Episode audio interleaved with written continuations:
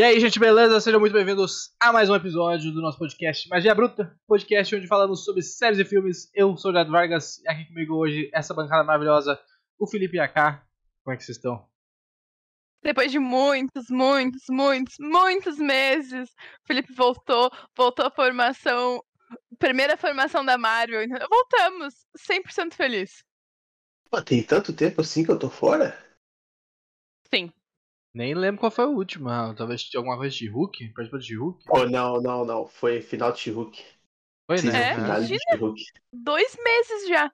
Final de Hulk foi em outubro. Estamos quase em dezembro já. Pra mim é muito tempo, entendeu? Muito tempo. Então, voltou.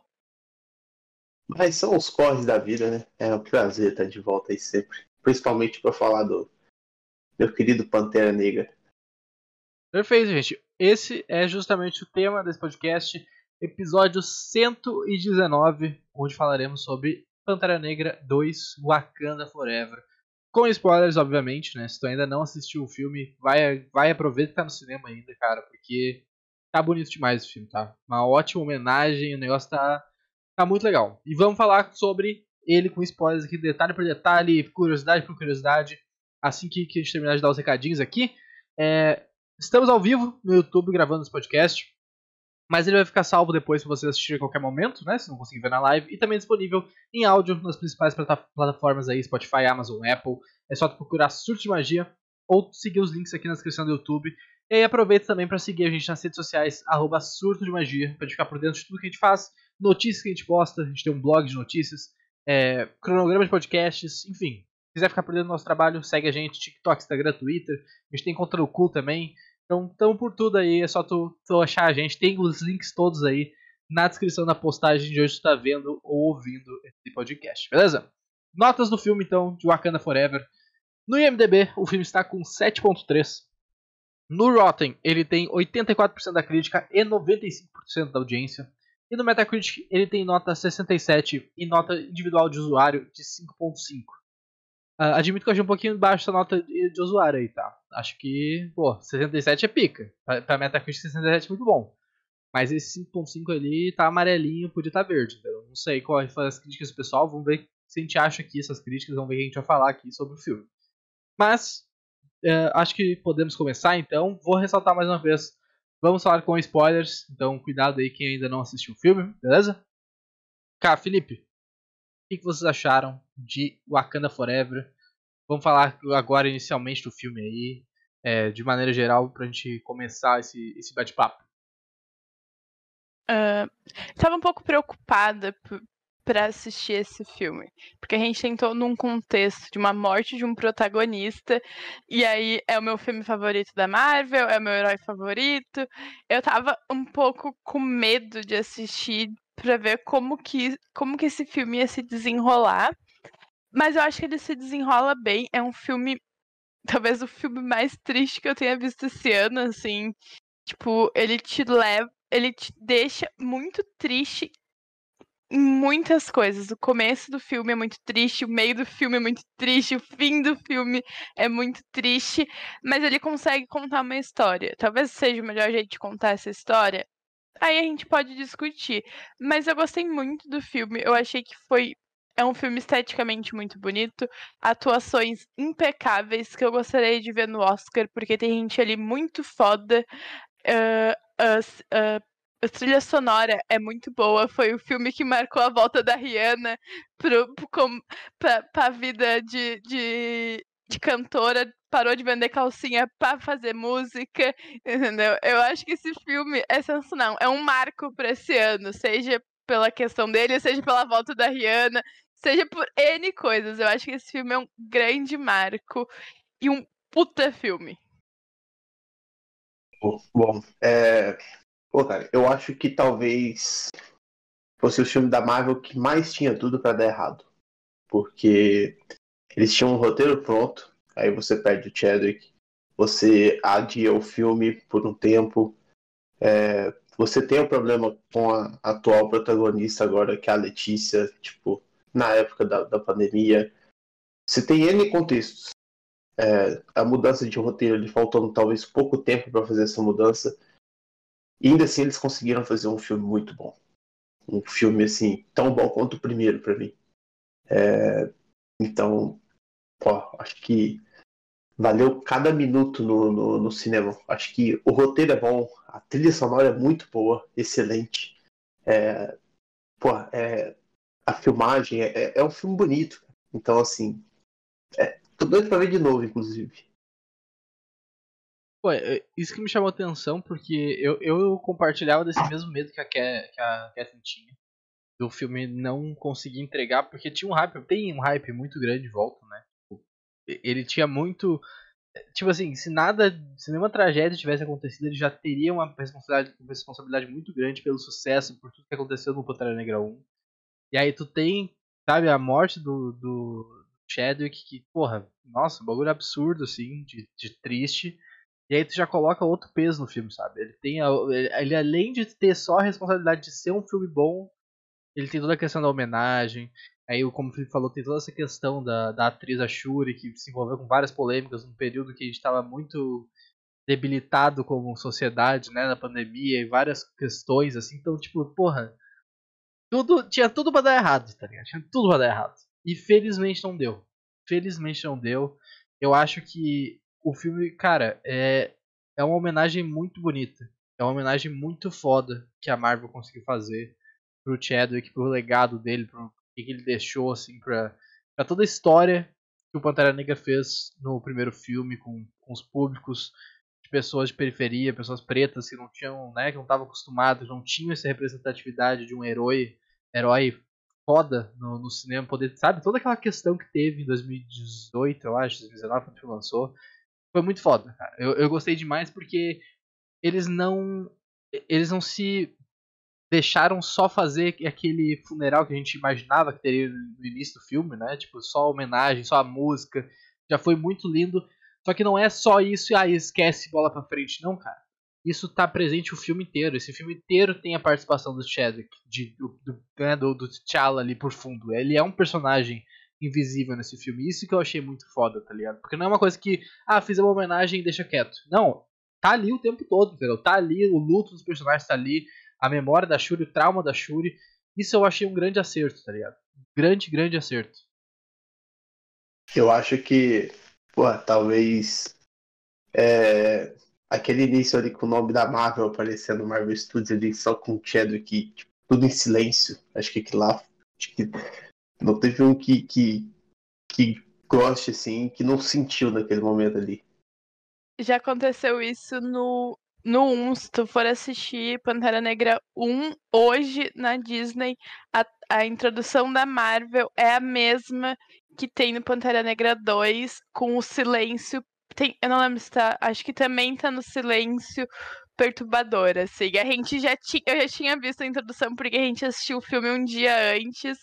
E assistir no cinema foi perturbador, assim, porque é triste, te dá uma carga muito pesada, porque é uma parte que tu fica ansioso para ver. Tipo, tu, tu, gosta de ver ali a introduçãozinha da Marvel, toca a introduçãozinha, tu pega teus panos para passar, entendeu? Ali é o pontapé dos panos para passar, e aí é triste porque é um silêncio e, e, e são imagens, é tudo muito triste ali. É, é, é muito engraçado. É, eu acho muito engraçado falar que um filme de herói é triste. Porque normalmente não é, entendeu? Tipo, ah, tem umas coisas que salvam. Mas não, ainda é um filme muito triste. É bem absurdo, cara. É bem absurdo. Mas eu. eu, acho eu... Que... Pode falar. Posso? Eu acho que. É... Eu acho que vai ficar para uma próxima live isso mais aberto, mas Acho que é o retrato da fase 4, né? Que você começa com o luto e termina com o luto maior ainda. Sim. A, e não, só, não, não só do Chadwick, porque tem todo um acontecimento por trás ali. Tem muita perda. O filme tem muita perda, né? Tem muita, muito trauma. A fase 4 é, é, realmente ela é... A gente vai fazer um, um, podcast especial da fase 4 falando sobre tudo, mas ela é recheada de traumas e aqui, se a gente viu antes toda a jornada dos heróis para chegar num ponto e derrotar o vilão, aqui a gente tem a ver da reconstrução de pessoas, né, de seres humanos. É, problemas psiquiátricos, problemas de tipo, os mais que parecem ser simples possíveis.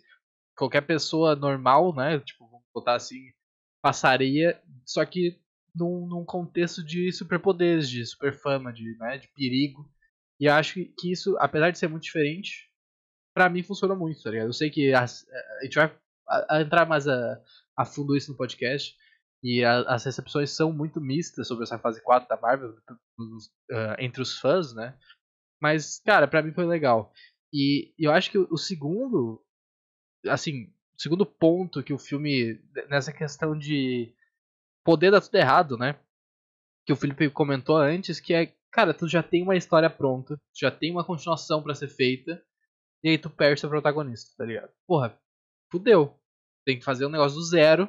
E aí aquela coisa, cai na mão da única pessoa que tinha disponível, que, porra, não tinha como ser outra pessoa, a nova Pantera Negra, sabe? Cai na, na Shuri ali, na atriz que tem problemas ali, que tem, né, toda essa questão é, de, de, de, coisas que aconteceu na pandemia. E, cara, tu, tu não tem muito o que fazer, tá ligado? Tu tem que, porra, talvez não seja ideal, provavelmente não seja ideal, mas eu vou ter que seguir esse caminho, sabe? Tanto que não. tu... E eu acho que pior. E entra num fator que piora tudo isso é o tempo apertado dos lançamentos da Marvel. Foi, que é uma coisa que eles têm que seguir o cronograma, que não, porque a gente sabe que é um cronograma extremamente apertado e que são filmes que são produzidos muito rápido. Então as decisões que foram tomadas nesse filme foram decisões muito rápidas, porque precisava entregar um roteiro que já estava pronto, sabe? levou seis meses para fazer um roteiro que tinha o Shed como protagonista, eles tiveram três para entregar um com a com a eminência da Shuri sendo a protagonista agora, mesmo a atriz, sendo, raci uh, sendo antissemita, tendo antivacina, tem N coisas dela, homofóbica, tem N coisas, e uma pandemia acontecendo ainda. Então, tipo, eu entendo o porquê que precisa ser rápido, essas decisões foram tomadas muito rápido. E, e, isso implica na outra coisa que eu ia falar, que é tipo, cara, no primeiro filme, a Shuri e é Letitia Wig, eu acho que é o nome dela, Leticia Wig, uma coisa assim. Ela funciona muito bem como é, suporte, como alívio cômico, como esse personagem sidekick, né? Esse personagem ajudante que tá junto com o protagonista. E aí quando tu cai, e, o casting dela certamente foi feito baseado nisso, porque, né, no mundo ideal ela ficaria com esse, com essa, com esse role, né, com essa, é, esse papel para sempre, vamos dizer assim, né? Talvez no futuro, podia, mas enfim. Cara, quando tu troca e tu precisa colocar essa personagem, essa atriz como protagonista, e ela não tem o peso de atuação, o carisma para ter para ser essa protagonista, porque a gente tem que ser sincero aqui, quando ela está contracenando com a Lupita, por exemplo, cara, não existe comparação, tá ligado? Não existe. Tipo, a Lupita é, é 20 vezes melhor atriz do que ela, e tu vê isso no filme.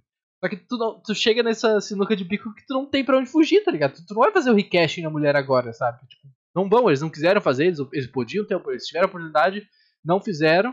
E é isso, é o que tu tem. Então é muito complicado porque tu se, se, coloca no papel e, mano, agora eu tenho uma protagonista, uma atriz protagonista que não necessariamente foi, passou numa audiência, né, pra, tipo, ser protagonista, talvez não tenha a capacidade de ser protagonista. Não que, não que tipo assim, eu não tenha achado, eu não, não achei a atuação dela péssima no filme, acho que ela entrega ok, mas tu vê que é limitado, tá ligado? Não é um bagulho absurdo. E não é só isso, e não é só atuação. Tu sabe que telespectador, quem tá assistindo e tem um parafuso certo na cabeça não gosta da atriz. E aí, e a gente não tá nem falando de atuação, a gente tá falando de pessoa. Os ideais dela vão contra muitos ideais certos no, no mundo. E, e a Marvel teve a oportunidade. E eu acho que ia ser o request que todo mundo ia bater palma e falar assim, porra, acertaram. Porque a gente, a gente lembra, pós-morte do Chad, que ninguém queria ela, que tava todo mundo com medo dela como protagonista, porque a gente já entendia isso. E aí caiu de paraquedas e a gente tem que aceitar, entendeu? Tipo, não tem o que fazer. Mas é muito triste ter ela como protagonista. para mim é muito merda, muito merda. É, eu, quando eu tava assistindo, eu tava dentro do filme ainda, é, eu mandei mensagem para um amigo meu que eu falei, cara, ele já tinha assistido o filme antes de mim. Eu falei, pô, eu odeio a Letícia por me fazer esquecer tudo que ela fez e gostar dela no filme. Porque, tipo, querendo ou não, eu gosto, sabe? Tipo, não tem como deixar as coisas de lado. Mas, assim, é... eu achei que ela mandou bem. Por tudo que ela. Ela entregou o que ela tinha que entregar. eu diria. Eu acho que, pra mim, ela entregou o que ela conseguia entregar, tá ligado? Porque eu acho que se tu coloca. Porque as cenas são muito pesadas, tá ligado? Isso acho que, que compromete muito, porque. E, e pra falar a verdade, eu, particularmente, tá? Durante o filme eu esqueci toda essa questão social e eu tava só vendo personagem, tá ligado? Então isso. Durante o filme, pra mim, não foi um problema. Tipo, porra, odeio essa mulher, tá ligado? Não, não, não teve isso. Só que, porra, eu, eu fico pensando, e aí para mim é difícil não fazer essa relação se tu tem, por exemplo, essas cenas que te dão, dão a oportunidade do ator se, tipo, colocar no máximo, assim, com, com drama, com atenção, com choro, com desespero, e tu colocar numa atriz, porra, melhor, tá ligado? E, e aí isso tá muito na minha mente porque a gente acabou de ver ontem é, o filme Não Se Preocupe Querida, com Harry Styles, com a Florence Pugh. Cara, ela a Florence tá um absurdo nesse filme. Absurdo. E ela faz um papel. Nada a ver com a Shuri, mas um papel parecido de, de perda, trauma, coisas assim, sabe? Então ela tem que fazer essa, essa, essa, esse tipo de atuação. E, mano, é um bagulho outro nível, tá ligado? E aí não é que a Shuri foi ruim, a Letícia foi ruim. Mas ela foi ok. Ela entregou o mínimo que precisava pro papel, vamos dizer assim. Tá ligado? Entendo, sim. Acho que é, é o que eu falei, acho que ela, tipo, era o que eu esperava dela. O que ela entregou ali. Não acho que foi nem mais, nem menos. Acho que ninguém tava com uma grande expectativa, né? Essa era a verdade. De, dela, a gente não tinha muito. A gente, sa...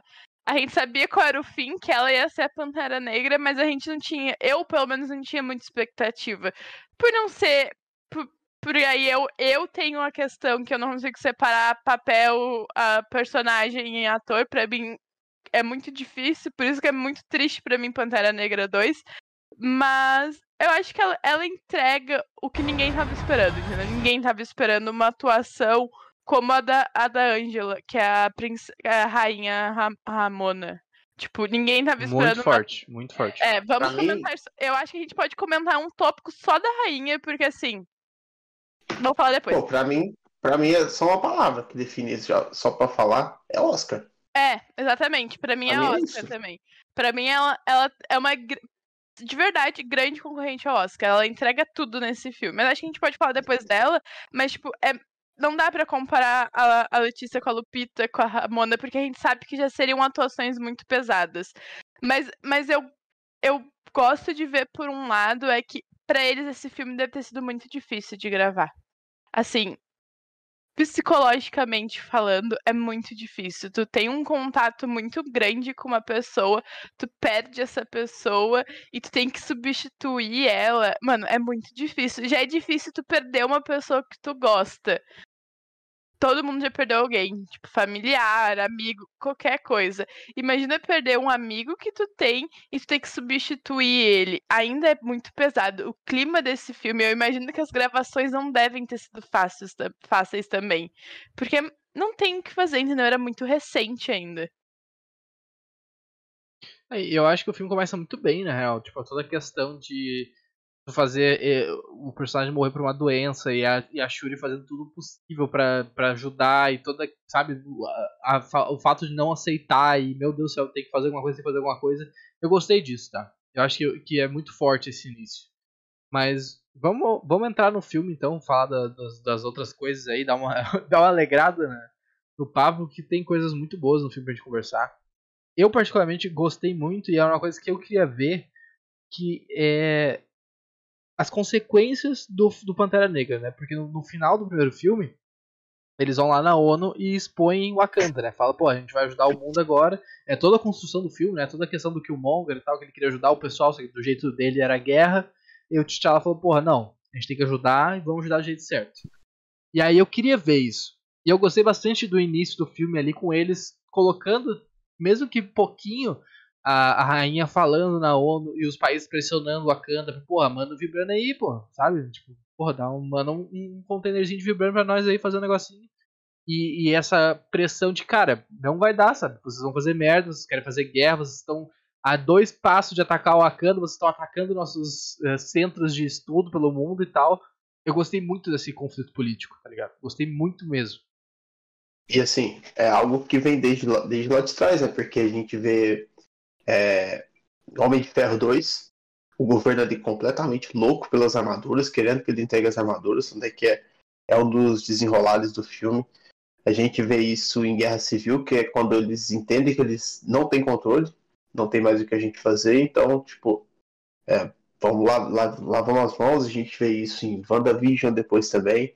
É algo que já vem sido trabalhado. E. Até nas próximas. Nas é. próprias séries a gente tá vendo mais a, a, participação do. daquele. daquele negócio anti. anti alguma coisa, tá ligado? Que aparece na Miss Marvel e tal. Sim, anti-herói que, que eles só poder. Pra não deter os heróis, mas tipo, é, meio que controlar, sim. no caso. Então, assim. E eles estão certo, imagina que, que tipo. O que, que eles podem fazer com, com vibrando nas mãos, sabe? Concordo muito. Merda, e... com certeza. Sim. E eu acho que ali, é, aquela cena da ONU é onde a gente vê a primeira, tipo, atuação forte da, da Angela Bassett, né? Porque ela, tipo, cada segundo dela no filme ela entrega, assim, peso absurdo. Absurdo. Você vê na expressão facial dela. Então ali eu já falei, pô, vai, vai, vai mandar muito foda no filme. Não tem como. E sem contar, eu, eu acho que é logo é antes, né? Porque depois eles chegam com os prisioneiros lá. Tem a cena dos caras atacando é, o, o, centro de pesquisa lá de intercâmbio de Wakanda e sai as Dora Milaje escondida. Puta merda, irmão. Aí tu vê que, porra, as mulheres são muito Arrepia, pica. Entendeu? Arrepia se tu fala, mano, é isso que eu gosto de filme, entendeu? Parece que vai dar tudo errado. Abre um negócio, sai uma mulher com umas, com umas lanças de 3 metros e põe o pau pra torar, entendeu? Não dá chance pro filho da puta. Pô, as Dora Milaje são muito foda, tá ligado? Tu vê, tipo, tu vê elas lutando, por exemplo, com com o Killmonger no primeiro filme, tu, pô, parece umas patetas lutando, né? Mas é porque é o Killmonger, tá ligado? É o Pantera Negra quando tu pega um soldado aleatório, um cara mais normal, porra, elas amassam. É muito foda ver elas lutar. Elas, elas deram um pau no, no, no, Capitão América no, no Falcão, né? Na série do Falcão, no caso. Sim. Sim, foi bonito demais. Também. Cara, eu gostei. Eu, esse universo do, do Pantera Negra eu acho muito maneiro. Assim, toda a construção que eles fizeram, sabe? As Dora Mirage. Uh, porra, a cidade. Eu gosto muito que eles exploram a cidade, sabe? No primeiro filme eles botavam bastante, tipo, o, o Chadwick uh, passeando pela cidade, aí mostrava um pouco de, de como é, sabe, lá embaixo, o pessoal no, no, naquela torre, castelo principal lá onde fica o rei.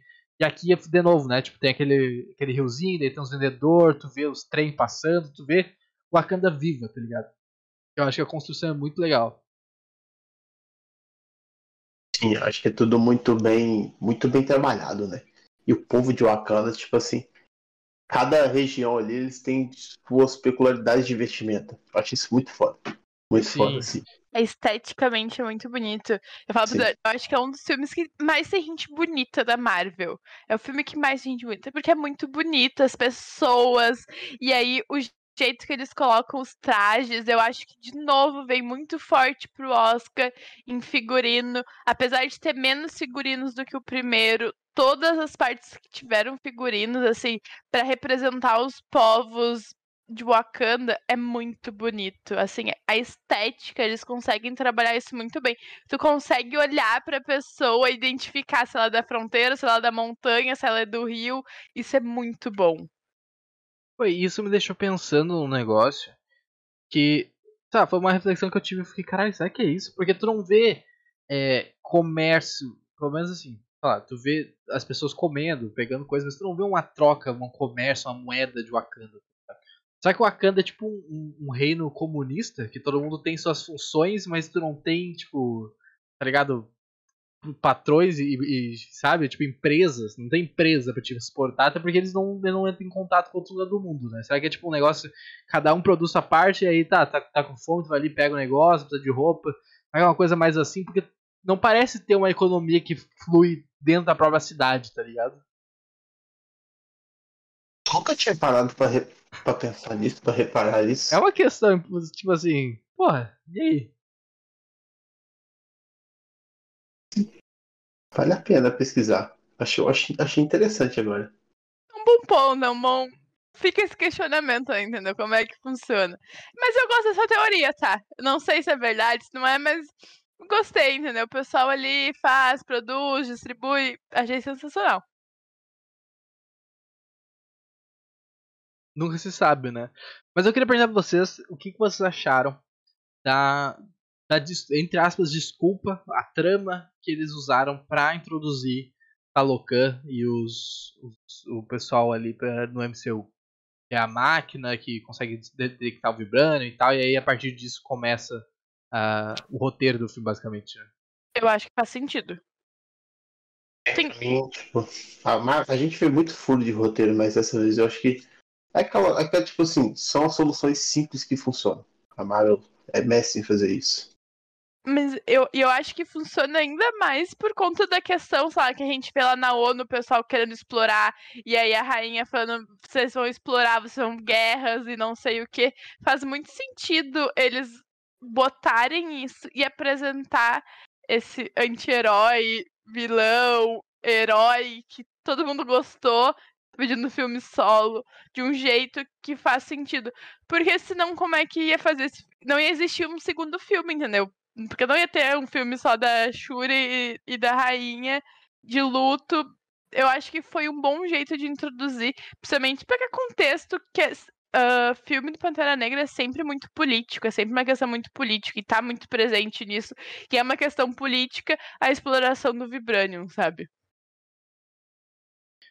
Eu vou falar pra vocês que a única coisa que eu não gostei, que eu acho que eles perderam a oportunidade aqui, aí eu não sei como é que isso vai ser feito, se isso vai ser feito no futuro. Eu gostaria que. E aí eu até fiz um, um vídeo, eu não, fiz, não sei se foi ao ar, né? Mas tá gravado aqui. Uh, que seria, pra mim seria uma ótima oportunidade dos, deles introduzirem o Adamantium no MCU. Porque poderia ser que o metal que o que Talocan tem, que se ele fosse o Adamantium em vez de Vibranium, pra, porque tipo, ficou meio. Pô, tem outro lugar que Vibranium aí e é isso aí, tá ligado? Ficou meio. Porra, eu consigo pegar essa referência, tipo, aceitar isso.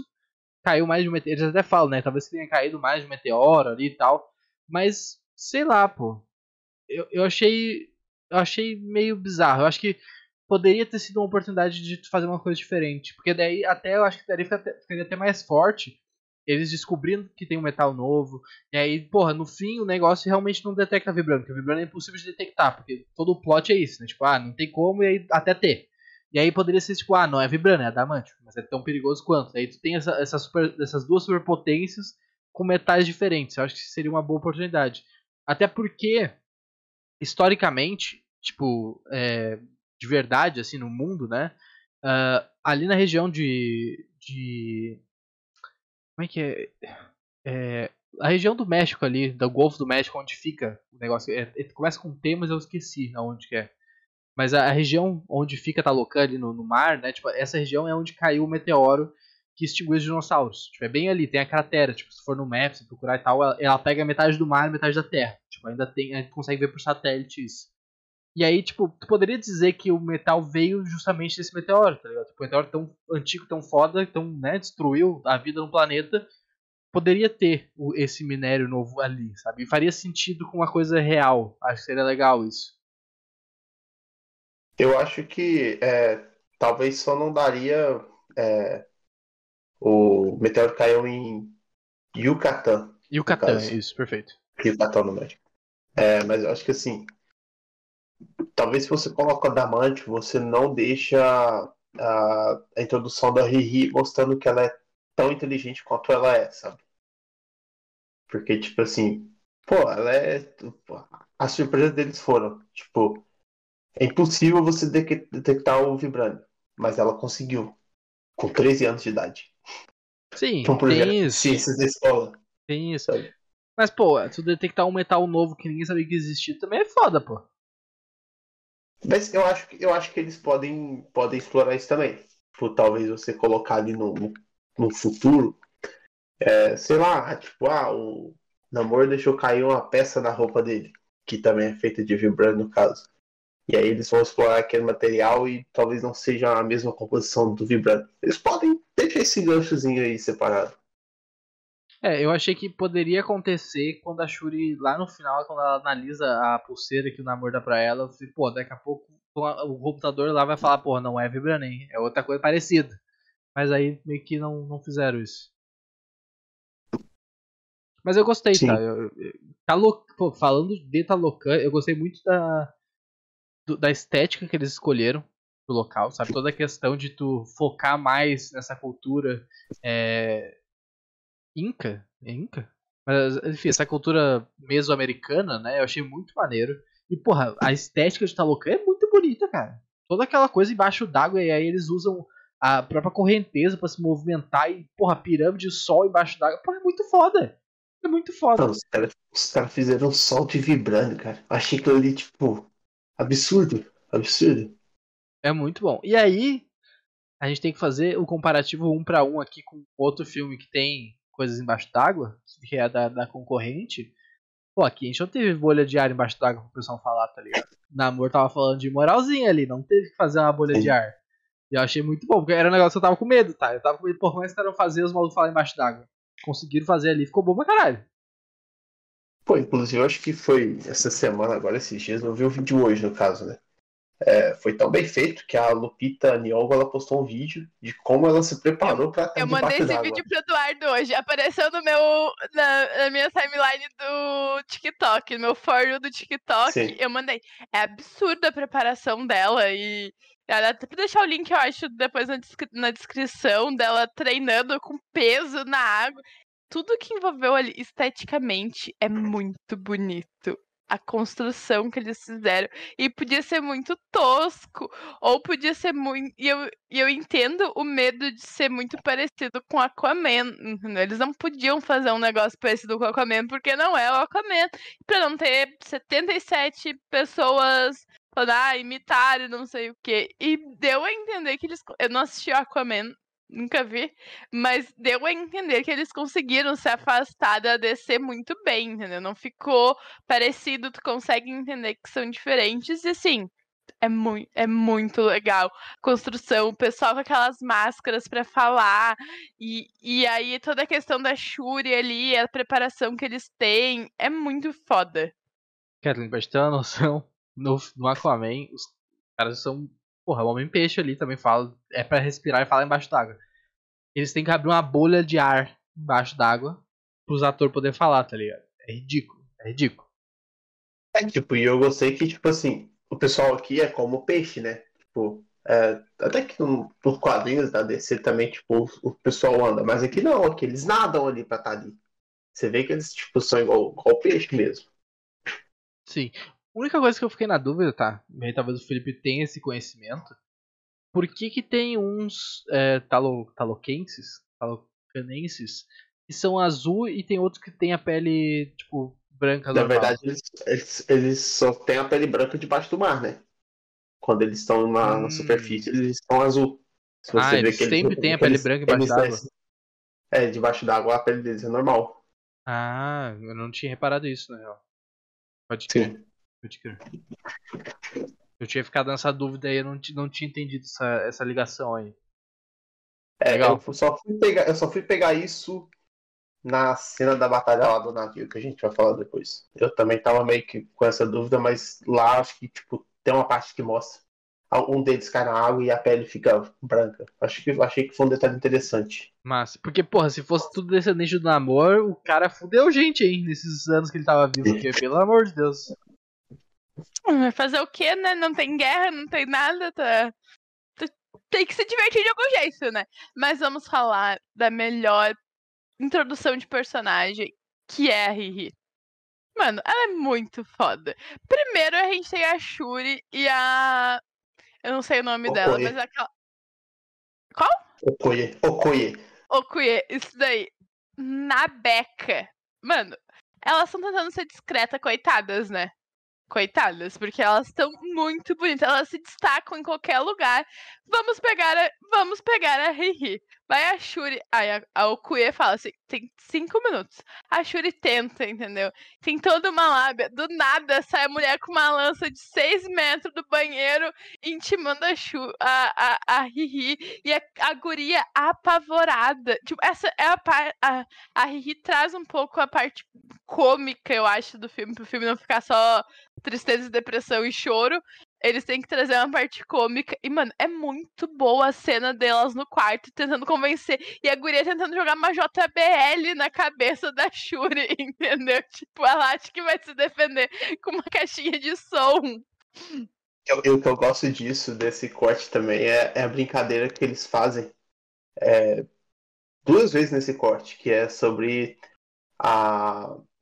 Elas não terem cabelo, né? tipo, eles zoam isso.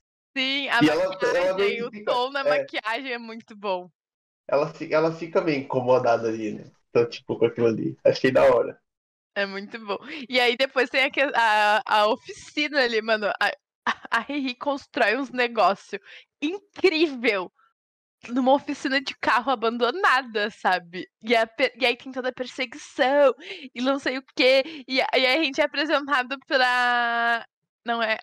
Pra armadura ali dela, que é inspirada no, no Homem de Ferro. E gente fica assim, meu Deus, o que que tá acontecendo? É muita informação. Pô, eu gostei bastante da Riri, tá?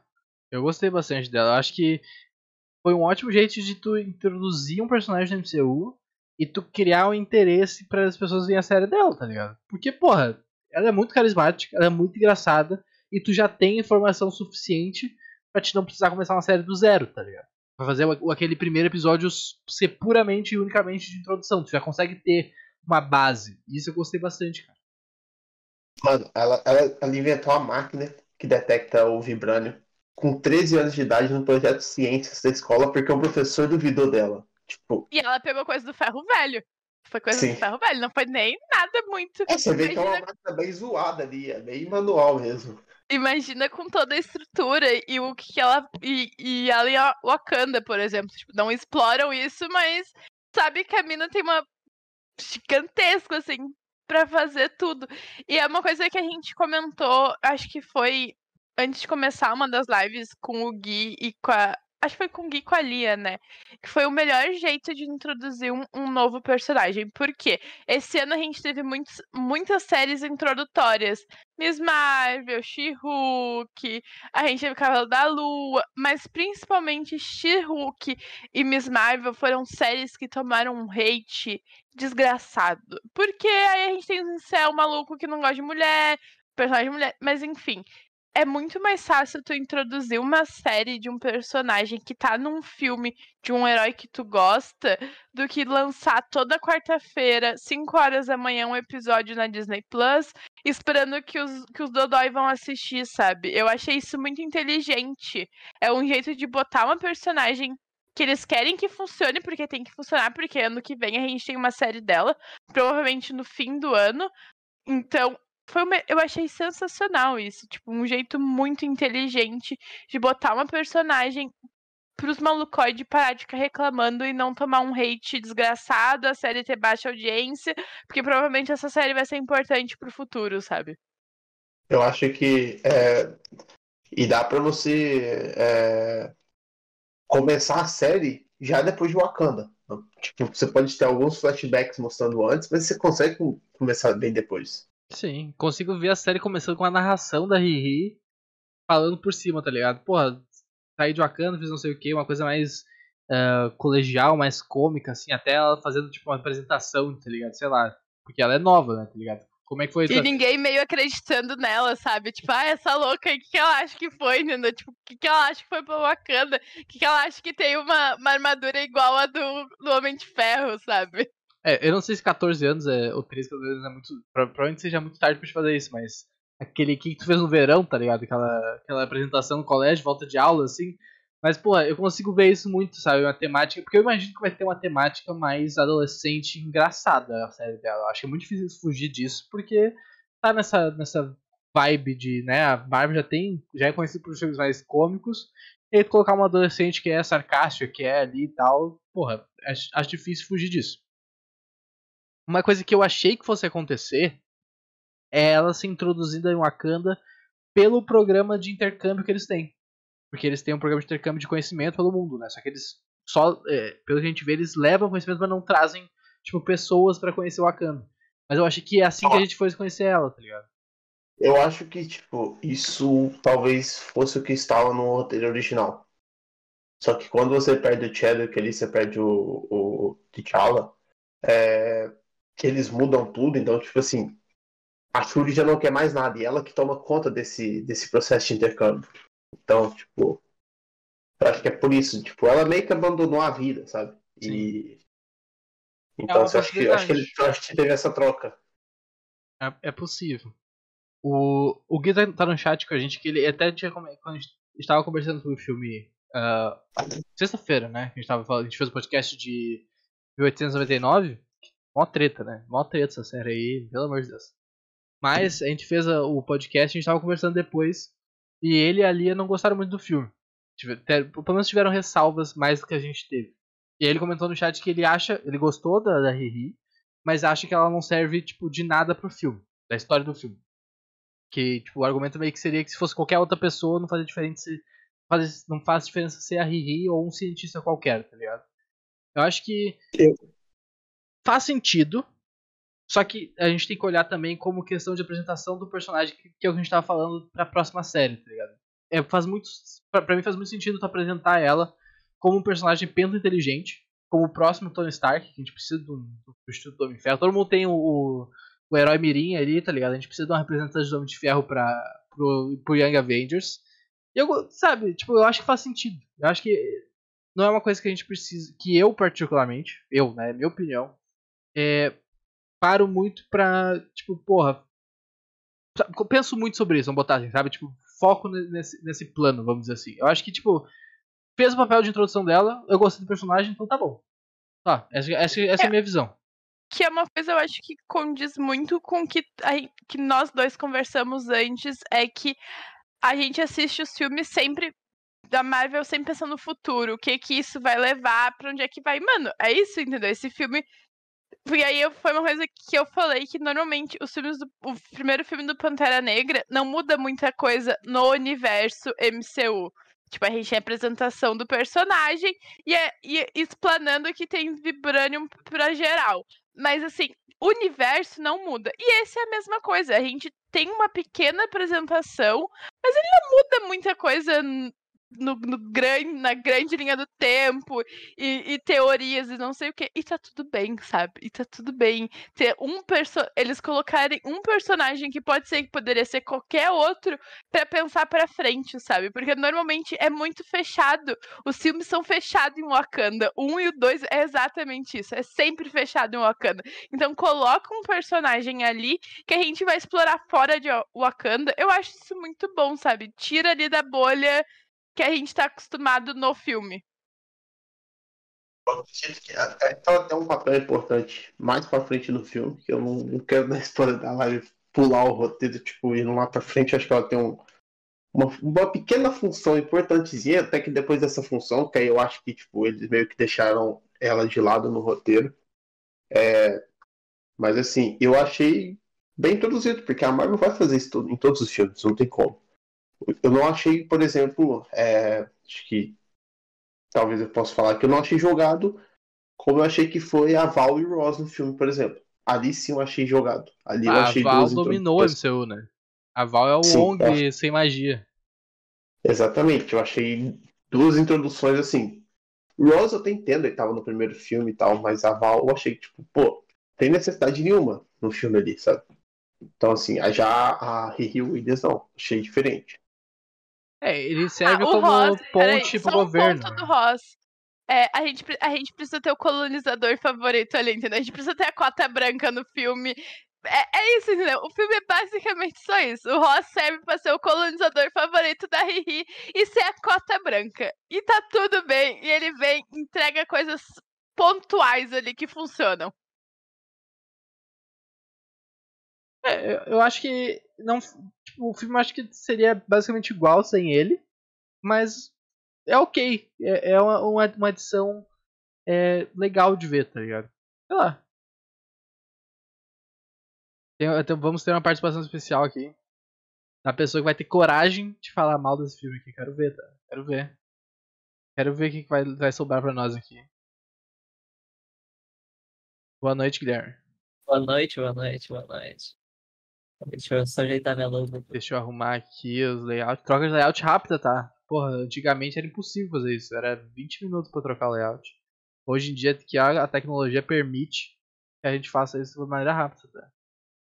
Pra vocês verem o negócio. Pra vocês verem o nível de preparação que a gente tá aqui já, hein? eu tava ficando louco aqui com a voz do Eduardo duas vezes na minha cabeça. Tive que deixar. Cara, que, que eu tenho pra falar dos filmes, tá? Ah, eu acho, tá? Que a Marvel tá se embaralhando muito e botando necessidades do MCU e até o, o- tipo, e até o cronograma do MCU à frente dos próprios filmes dela. Porque eu gosto muito de como a de como ela é apresentada, essa personagem que você está falando, a Riri. Acho ela uma personagem muito massa, eu quero ver muito mais dela.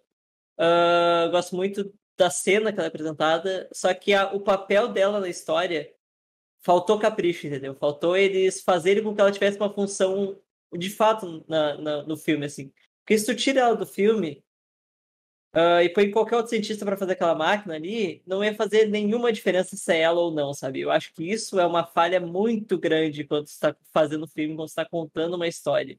Eu acho que o Pantera Negra 2, ele peca muito em saber contar a história dos, dos próximos personagens, sabe?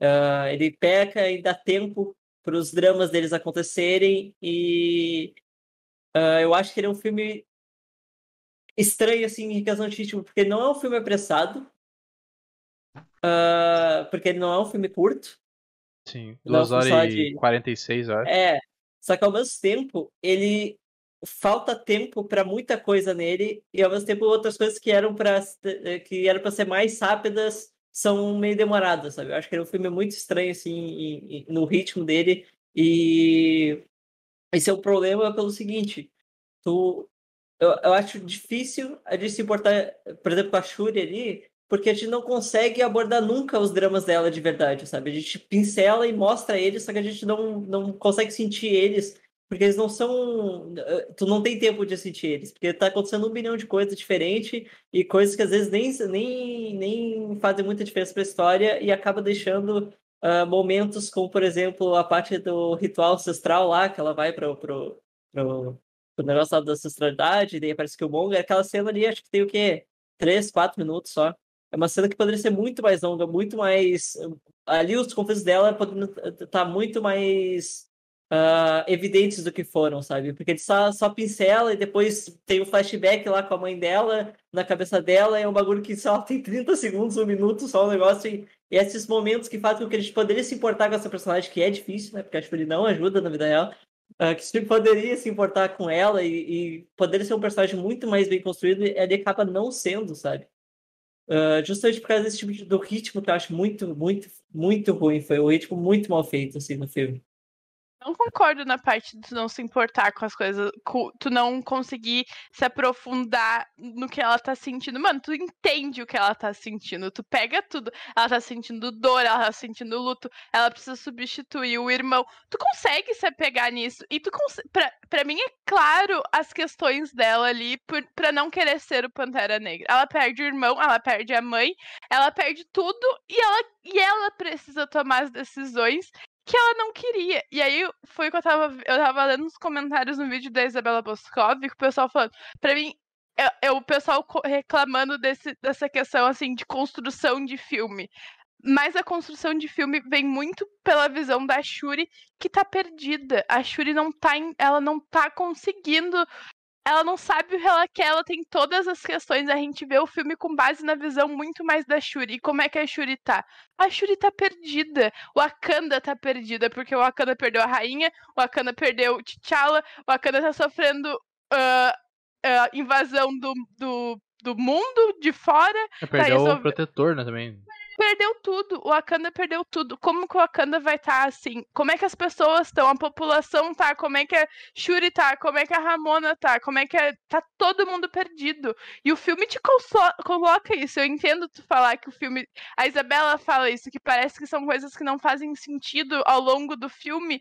Mas pra mim o comentário bate muito isso. É um filme. A gente tá vendo Pantera Negra 2 pela visão da Shuri. A maior parte do tempo, como ela tá, tá perdida. Então faz sentido as construções talvez serem estranhas, a gente ir e voltar, porque ela, como ela tá se sentindo, ela tá lidando com o luto de perder o irmão, aí ela perde a mãe, e aí ela tem uma puta de uma guerra pra administrar, e ela não sabe como ela vai administrar isso, porque ela não quer, ela precisa ser o Pantera Negra. No momento que ela acha que ela vai encontrar a mãe, ela encontra o maior inimigo. Pra ela é o maior inimigo, porque foi o maluco que derrotou o irmão, quase matou o irmão, que fudeu, porque por conta dele, o, no filme eles precisam fazer isso porque ele, ele queimou todas as, as florzinhas lá. Ela tá perdida. Então eu entendo essas linhas do tempo, essas construções serem perdidas, porque o filme é um filme de perda, é perda de luto, per perdido das pessoas não saberem o que fazer. Para mim faz sentido e eu consigo comprar as dores da Shuri e, e o anseio dela de não saber o que fazer. Mano,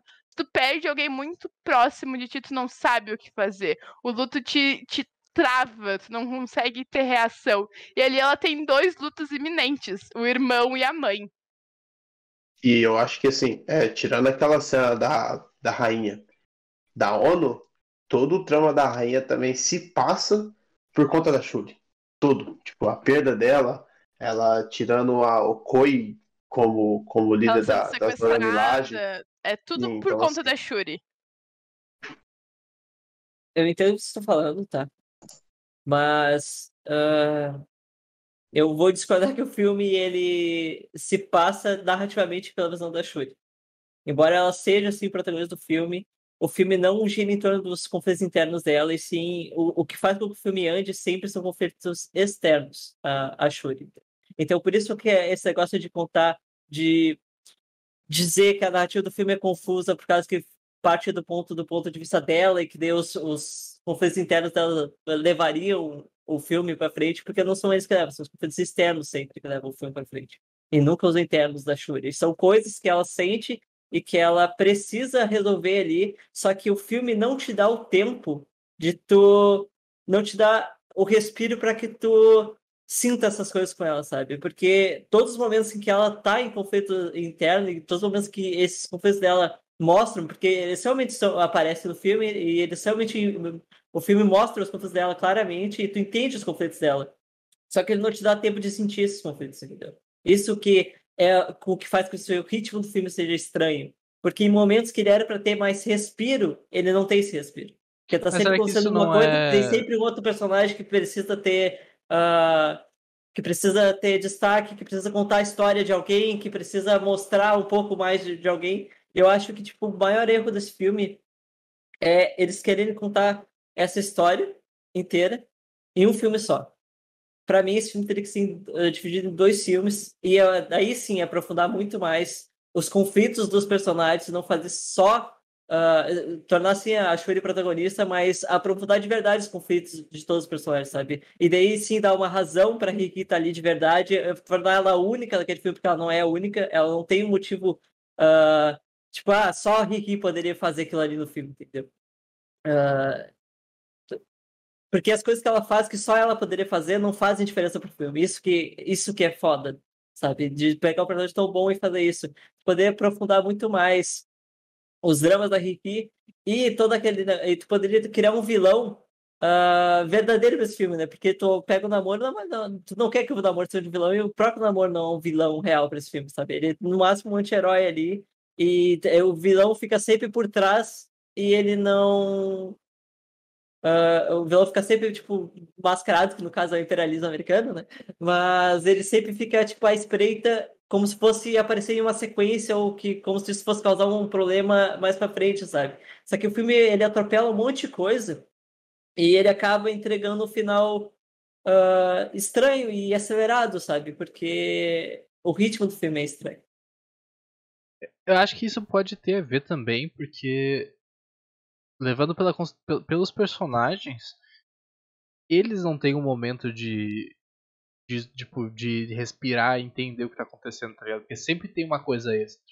Tu acha que o negócio acaba com a morte do, do T'Challa, aí tem uma, toda uma guerra, quase uma guerra por, por, pelos recursos de Wakanda.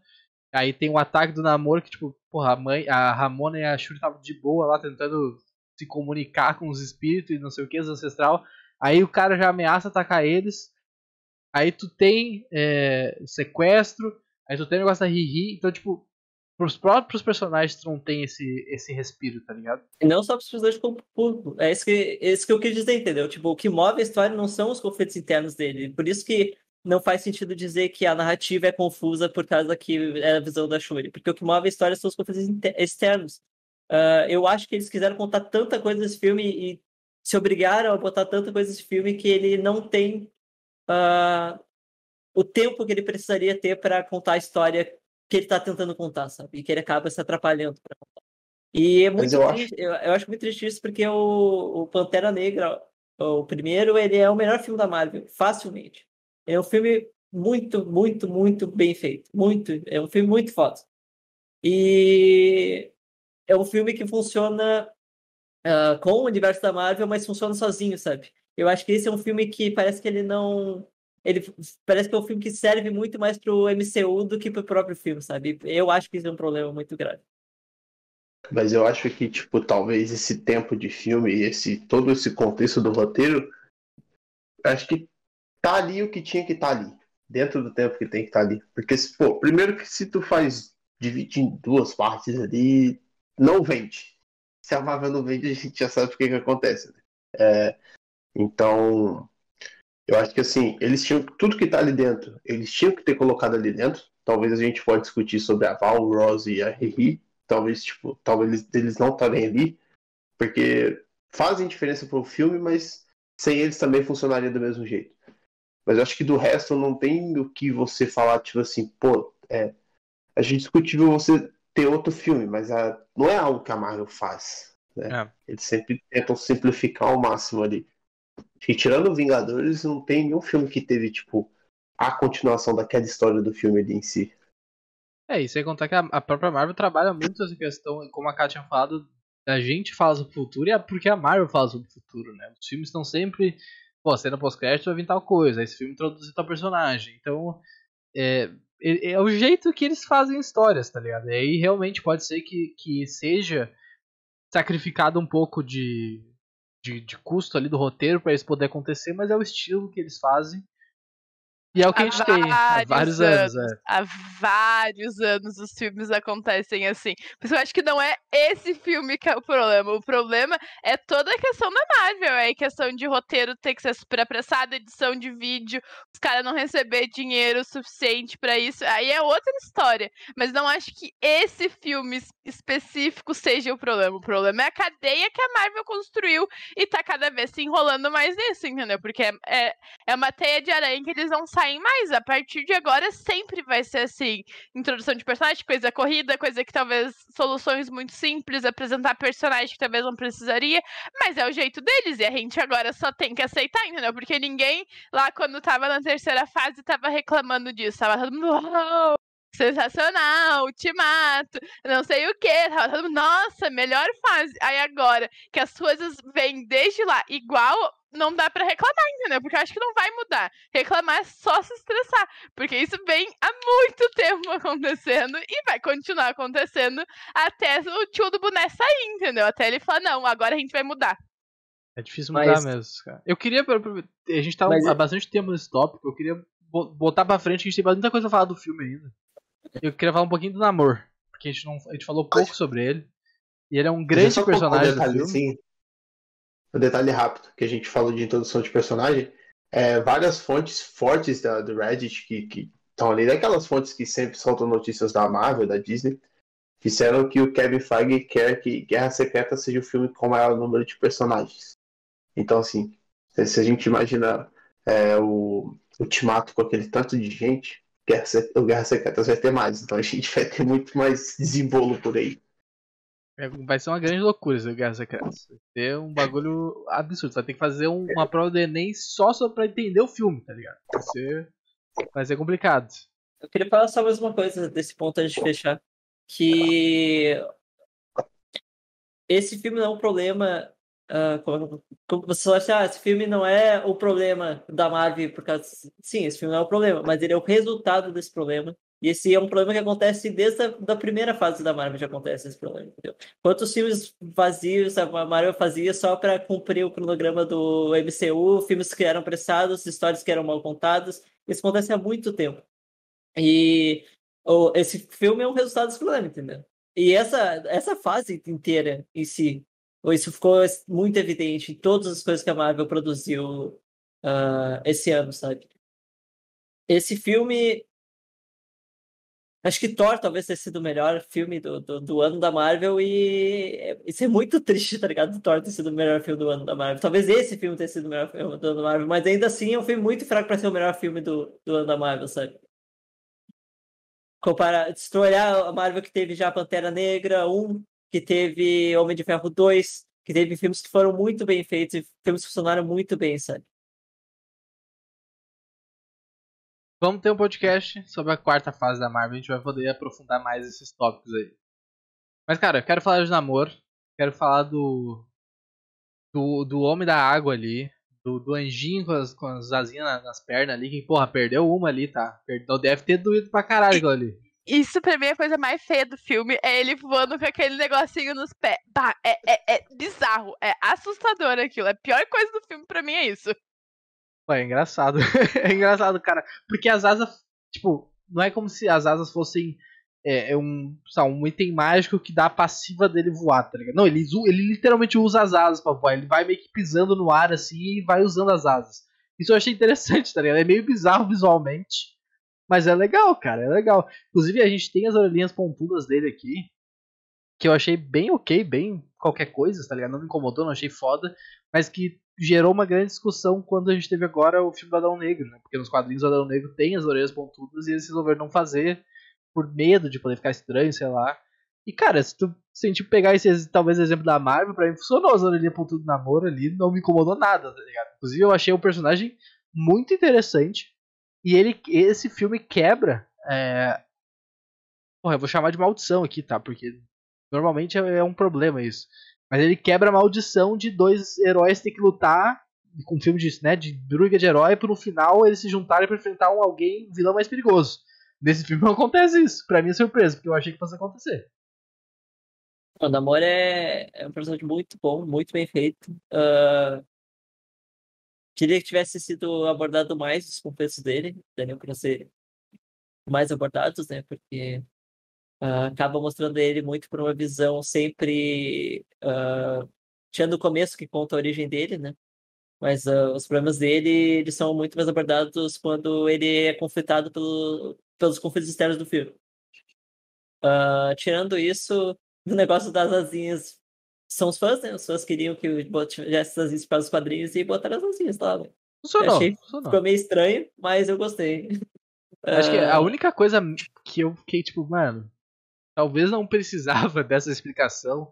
Foi quando ele fala que o nome dele é namoro porque ele era um namoro. sem namoro. Porra, isso aí foi meio. Puta, cara, não precisava. Né? Deixa quieto, tá ligado? Deixa só namoro e não explica. Essa aí foi meio cringe. Eu tava vendo, tava assistindo pelo cinema, eu falei, né, pra Lili que tava do lado assim, pô, o cara tem asinha no tornozelo e ele consegue ser intimidador foda, ele tem, tem uma presença, entendeu? É, é. Ver aquele homem saindo da água, gente, é, é grande, entendeu? Aí ele do lado da Shuri que, que é uma vara, uma varinha assim pequenininha, e aí aquele homem é uma porta, nossa, ele, ele, ele intimida. E aí ele usa sempre, sempre de sunguinha. Eu me, me perco na sunguinha, entendeu? Porque ele tá, ele tá de sunguinha com os colarzinhos muito vibes ali, entendeu? Ele tá curtindo a vibe dele, derrotando meio mundo, mata não sei quantas pessoas e não sei o que. Tem exército, não sei das quantas, mas ele tá de sunga. E Isso. aí teve, tiveram que fazer um, um, um Photoshop lá na sunga dele para o filme ser criança, não ser mais 18. Mas é outra história, vai, abre, abre o Reddit que vai aparecer aí as fotos. Mas, mano. Até rolou ele... isso aí? Sim, tiveram que fazer porque tava muito aparente, entendeu? E aí botaram lá uma coisa mais, mais padrão pra não. Eu entendo, entendeu? Porque o maluco aparece só de sunga, não tem nem como disfarçar. Tem que fazer ali, entendeu? Eu, eu gostei disso, achei que ficou legal. Mas ele de sunga, eu perco tudo. De sunga e as asinhas no pé, sim, não dá, entendeu? Pra mim não dá. Isso que, que eu ia falar, né? Ele consegue ser intimidador e a Marvel ainda tirou a pistola dele, né? E assim, é, vocês falaram, estavam fora, mas vocês estavam falando das, da, das asinhas dele. Eu acho muito interessante o jeito que ele voa que é diferente dos outros. Não é aquela coisa padrão, tipo, porra, o cara parece que tá no. que é o Goku do Dragon Ball Z. Não é aquilo ali, sabe? O cara voa diferente, ele voa numa transversal ali, você vê as asas que elas estão movendo ele. E elas batem o tempo inteiro enquanto ele tá no, no, no céu, alguma coisa assim. Achei isso um detalhe interessante. E pô, eu acho que a gente. Talvez a gente possa cravar aqui que, cara, a franquia Pantera Negra tem os melhores vilões da Marvel. E aí pode chamar de vilões anti-heróis ali, mas, porra, são tratados como antagonistas do filme. Cara, são os melhores. Que todo mundo normalmente quer que fique vivo e que tenha um filme.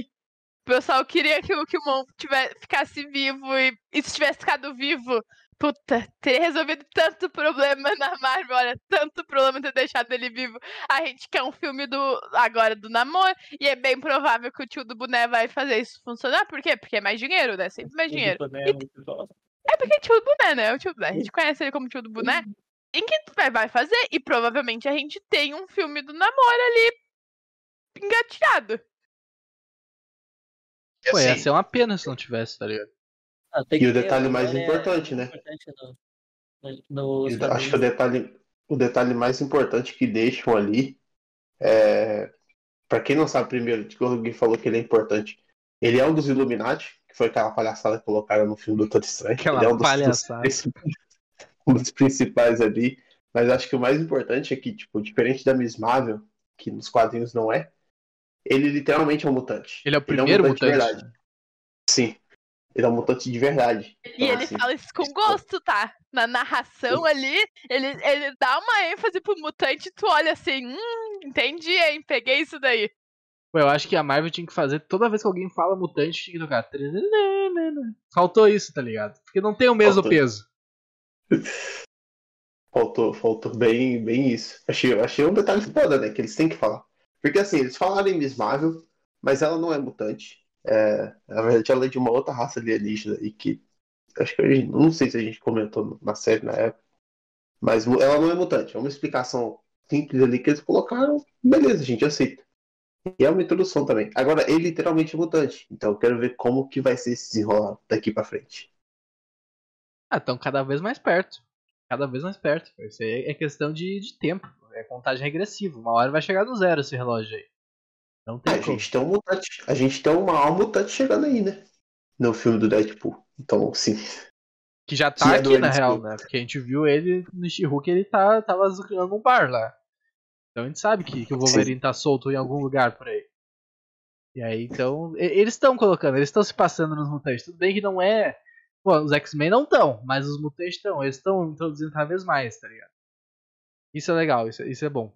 Mas, é, passando pro, pro namoro, eu queria falar sobre, sobre a Shuri um pouquinho, que a gente acabou falando ba- bastante sobre a atriz e, e papéis dela e tal. Mas algumas coisas e e uma narrativa que eu gostei do filme é que a partir da morte do, do T'Challa, eles meio que querem. E, e assim, a partir da morte dele e aí do Killmonger queimando todas as plantas do coração, eles meio que têm uma forçada, uma, uma aposentadoria forçada do Pantera Negra, tá ligado? A própria Shuri tava tentando desenvolver a planta sintética, ela desiste do, do processo depois que o irmão morre. E aí meio que isso fica, tipo, cara, não temos mais Pantera Negra. E é isso. Até o momento que, tipo, porra, se não tiver Pantera Negra, fudeu, o Wakanda vai afundar, tá ligado? E aí ela volta à pesquisa e faz a planta sintética. Isso eu achei legal, tá ligado? Porque a gente, a Ká falou, a gente assistiu o filme 1, um dia antes assistiu o 2. E aí, revendo essa cena, eu fiquei, caralho, mano, como é que eles vão fazer isso no segundo filme? Pra explicar essas plantas, tá ligado? Vou dizer que tem, porra, tinha uma geladeira que tinha uma planta. Eu, tem uma planta aqui guardada, gente, achamos. Sabe, eu gostei do jeito que foi feita essa, essa desculpa do roteiro ali pra poder continuar com as plantas. Sim, eu achei, eu achei bem feito também. Que era que ela tava tentando desenvolver lá atrás pra salvar T'Challa. Não conseguiu. Então, ou seja, o Killmonger ainda tem um peso maior ainda nesse filme. É, E eu achei muito bem feito. Principalmente a hora que ela ingere e tudo mais ali. Porque. Eu acho que o Killmonger não. Tipo, muita gente falou que ele tava jogado no filme. E eu acho que ele é completamente necessário pro roteiro do filme e pra essa trama do- da Shuri acontecer. Pô, eu achei uma, uma puta surpresa quando o Michael. Jordan apareceu. Era o bagulho que eu menos esperava era ele aparecer. Sabe por quê? Porque a gente assistiu um, antes, um dia antes. Quando T'Challa toma um negócio e entra lá e fala com o pai, e aí ele fala duas vezes com o pai, eu disse pro Eduardo, Eduardo, porque eu tinha entendido que, tipo, tu falava com, com ancestral ali que tava mais perto, tinha mais a proximidade, o último que morreu, sei lá. E aí eu falei, Eduardo, eles vão fazer alguma coisa, vão botar o, o, T'Challa ali, vão fazer alguma coisa com o Shed, e eu vou chorar, eu vou morrer. Não tem como, eles não podem fazer isso. Eu tinha certeza que eles iam fazer isso. Quando aparece a pessoa que a gente menos espera, tipo, tu fica assim, mano, foi uma quebra de expectativa muito boa. Porque tu tá esperando que vai aparecer a rainha, tu tá esperando que vai aparecer o rei antigo, tu, tu espera até que apareça T'Challa. Mas quando aparece, tu fala assim, ué, o que, que aconteceu aqui? Sim. Mas eu acho que. Eu gosto, eu, eu gosto bastante que eles fizeram isso. Eu gostei bastante de ter trazido ele. Justamente porque o filme inteiro eles construíram ela pensando muito parecido com ele, né? Naquele momento de e ele acaba sendo uma aprovação para ela, porque ela precisa romper e superar aquilo ali para que ela possa, de fato, cumprir o papel dela como Pantera Negra, sabe? E para ela fazer isso, ela precisa enxergar que ela tá muito parecida com ele, com aquele cara ali, que é o Killmonger, no caso, e não só fazer isso, como superar essa visão dela de vingança e por fim, dá fim ao processo de luto dela, né? Que é muito relacionado à vingança dela e no final ela consegue entender. Pô, inclusive, fica aqui a. O, o jabá não pago. Creed 3 tá saindo aí. E Michael B. Jordan vai sair na porrada com o Kang, tá ligado? Da Marvel. E, mano, procura aí. Creed 3 trailer, foto. Os homens tão Cara, tamanho de duas portas, tá ligado? Uma porta dupla, assim, de shopping que abre. Os, os caras tão gigantescos, irmão. Pô, eu cheguei, eu cheguei no cinema pra assistir Pantera Negra. E eu já tinha ido antes, acho que eu até mandei a foto pra vocês no grupo. E tem, tipo assim, os dois pôsteres assim, enormes. De uns 5 metros de cada um do lado do outro. Que é o, um tal tá Michael B. Jordan e o outro Jonathan Majors. Então eu falei assim, porra. É absurdo. Pô, eu, eu tô muito feliz. Fazer um, um parênteses aqui, eu tô muito feliz que o, que o Jonathan tá tendo uma carreira muito pica, tá ligado? Ele, ele ganhou nosso coração em Lovecraft Country, e aí a partir dali o cara só pra lua, sabe? Eu, eu tô muito feliz por, por ele. Você vai ser foda. E a gente vai assistir esse filme aí de luta só porque tem os dois, entendeu? E eles aparecem em camisa ainda. É perfeito! O filme pode ser o pior roteiro do mundo, mas sem os dois do tamanho de duas portas. É perfeito! E vão estar se batendo ainda. Olha, olha que sensacional. Quem é que escreveu esse roteiro merece um prêmio. Porque, olha, parabéns. Uma salva de palmas. E batendo suado de calção só. Muito forte. Mas assim, a gente, a gente tem que fazer, né? Porque a gente fez Creed 2 aqui, né? Não, a gente não, a gente não, não? A gente não virou um Creed, na real. Acho que é só o primeiro. Ah, não. Aonde, aonde, que, eu, aonde que eu fiz Creed 2, então? Eu tava em algum lugar tá fazendo participando de outro podcast. Com, com, outras pessoas, Felipe. Com quem tu tá saindo, Felipe? Entendeu? Quem tá participando? Bem que eu acho que na época do filme nem tinha o canal ainda, então assim, tem, tem esse desconto. Mas assistam, vale muito a pena, tanto o primeiro quanto o segundo. Pô, eu queria fazer um a continuação aqui do, do papo com um personagem que no primeiro filme ele começa muito mal, depois ele vai te ganhando, e aqui ele tem um papel muito importante na narrativa e pelo jeito pro futuro, que é um Baku, tá ligado? Cara, que personagem maneiro. E ele, ele ficando como conselheiro da Shuri eu achei muito bom. É o, o, Gui falou, o Gui falou da, da Riri ser um alívio cômico. Eu acho que ele é um alívio cômico também. Que ele é aquele cara que, tipo, ele dá um soco e já bate aqui assim no peito. Eu acho muito da hora. A tribo dele, a tribo de uma população dele, tudo é perfeito, entendeu? Ele tem umas sacadas muito boas e ele é muito pers perspicaz, assim, e irônico. É, ali é todo mundo. Ai, a rainha, a Shuri, e ai, céus, botando num pedestal. Ele caga para elas num nível que elas se ficam até meio desconfortáveis, assim, porque ele tá cagando se ela é rainha, se ela é princesa, ela é o cara quatro. Ele tá cagando. É muito bom. Eu acho uma sacada, assim, sensacional. A gente assistiu o primeiro filme, eu falei, puta, gosto dele. No segundo, ele veio e só melhorou o que eu tinha achado no primeiro. É, precisa muito bom mesmo. E, embora eu não tenha falado que a Riele cômico, ela realmente é. E ah, também é. Desculpa. Eu achei. É, mas assim. E eu acho que no final, muito... pelo que dá pra entender, ele vai virar rei, né? A gente vai ter uma separação ali de, de poder legislativo e poder militar, que vai ficar o Pantera Negra ali como defesa, e ele, pelo jeito, vai atuar como o rei de Wakanda. Na verdade, é... eu acho que isso deixa uma, uma coisa maior em aberto. Eu acredito que, pulando um pouquinho, pulando um pouquinho o, o roteiro, talvez, eu acredito que talvez é... a Shuri não seja a Pantera Negra pelo, pelo resto desenrolado da MCU. Acho que eles Ah, deixam essa possibilidade muito aberta. Muito Isso é aberta. bom. mesmo. Eu acho que eles vão abandonar, tá? Eu acho É. que vai ficar muito ali, ah. Porque Wakanda, os filmes de Pantera Negra é sempre ali, o mundinho Wakanda, não sei o que. Eu acho que vai ficar muito ali, entendeu? Eles não. E aí tem a questão da, da atriz e tudo mais, mas tipo, ah, mano, fica aí resolvendo teus BO, sabe? Também acho que eles não vão aproveitar muito. É Até porque eles botaram o New T'Challa, né? Pô, mas daí vai, vai ter que esperar pelo menos uns 13 anos, 14 anos pra esse guri entrar no Young Avengers, tá ligado? É muito tempo pra gente esperar pra um próximo filme do Pantera Negra, não é possível.